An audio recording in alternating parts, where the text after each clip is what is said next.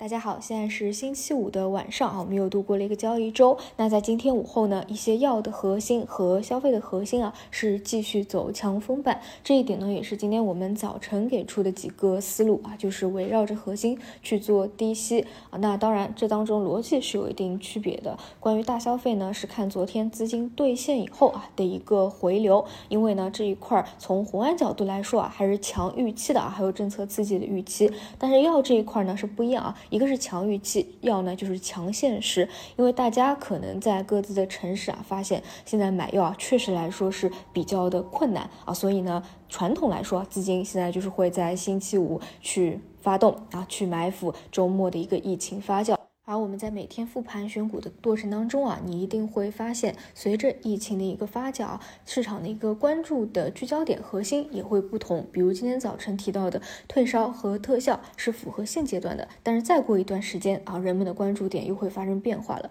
退烧呢，其实还是强现实啊，就是信用到现在啊，大家的感染人数不断增加，还是会遇到药房缺货啊，买不到退烧药，很焦虑的一种现实情况。而特效药呢，更多是一个预期，因为现在。随着越来越多的人感染，其实很多人的认知啊，就是这个病啊，绝对不是一个小感冒，痛起来呢还是非常难受的，都是高烧啊，骨头疼，所以我们还是非常期望啊，能够更多的国产特效药，这个实验数据变好，未来呢能够真正的帮助到我们啊。可以减少生病过程中啊带来的一些痛苦感，包括你也不知道多久以后会不会出现一些病理的毒株。而大消费这一块呢，因为还没有具体的细则啊，点到哪个方向啊，大家往那个细分去做。因此呢，现在更多是看人气度啊，辨识度高不高。那么今天就有资金做一个回流反包，比如像西安饮食啊、黑芝麻呀啊，包括海南椰岛啊，这当中有区别啊。前两者可能偏连板一点，后者呢是强趋势。一点啊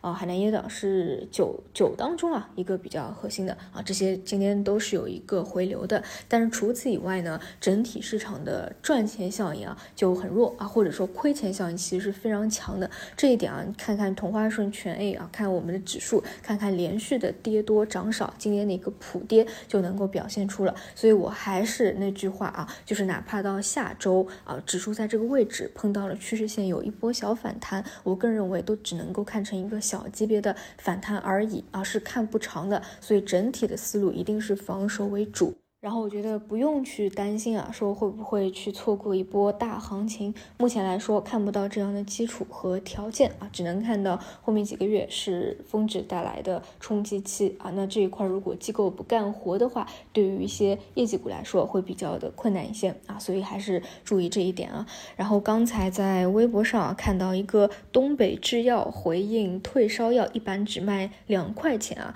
就说东北制药、东北大药房现在出售的退。烧药啊，每人限购两板，每板售价两块钱，而且呢是加班加点的生产，治疗这些发烧啊、感冒用的药。而像沈阳、东北的大药房连锁店有一百多家，但是呢都是平价销售的。看到这个新闻啊，还是很想给良心的东北制药点个赞啊！看了一下最近的股价表现，也都是还挺不错的。毕竟呢，在混乱当中啊，总归有一些经销商啊，他喜欢囤货，他喜欢涨价啊，这样呢，能够赚到的利润就更多。一定程度上啊，可能会啊加剧大家现在买不到药的一个情况啊。但是像东北制药本身做的这个成分呢，又是。对大家有帮助啊，而且又是维持一个平价的销售，而且还在加班加点啊，我觉得这个是非常良心的一个代表啊。说起来这两天呢，应该来说啊，不出意外的话，可能在周末的时候啊，也是要进入到发高烧的一个阶段啊，所以希望在周末两天啊，就把这个环节给走完，